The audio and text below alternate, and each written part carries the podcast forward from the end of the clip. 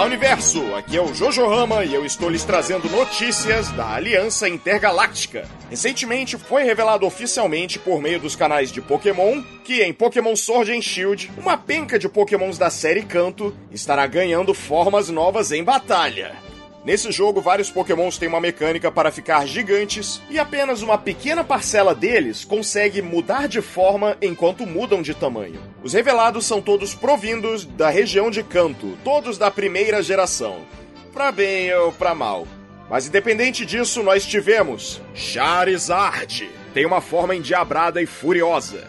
Eevee, o pequeno Pokémon evolucionário, ganhou mais e mais pelugem no seu peito, ficando uma coisinha ainda mais fofa.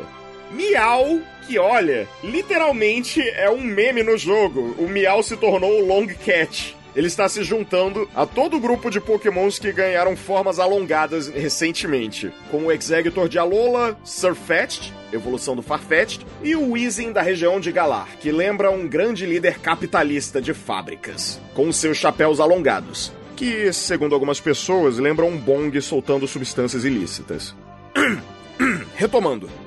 Para a felicidade do nosso fiel amigo Capslock Araújo, o seu Pokémon favorito, Butterfree, ganhou uma forma linda e majestosa, com asas elegantes e enormes, nos dando uma pontadinha de Godzilla, por lembrar um pouco o visual da Mofra. E por último, e não menos importante, o querido mascote da franquia, Pikachu, ganhou uma nova forma. Não basta ter apenas o boné do Ash, ser um surfista, ser um modelo. O Pikachu agora voltou às suas raízes e virou uma grande bola de banha, um rato roliço, gorducho e incrivelmente adorável. O design dessa versão foi claramente baseado nas primeiras ilustrações do Ratinho Querido, e sua cauda agora virou um grande relâmpago, que, na minha opinião, parece mais um telefone com fio. Pessoalmente, eu fiquei bem feliz com esse anúncio. E apesar de termos mais e mais pokémons de canto ganhando novas formas nesse jogo, as formas em si foram todas ótimas. Todas elas agradam de um jeitinho próprio.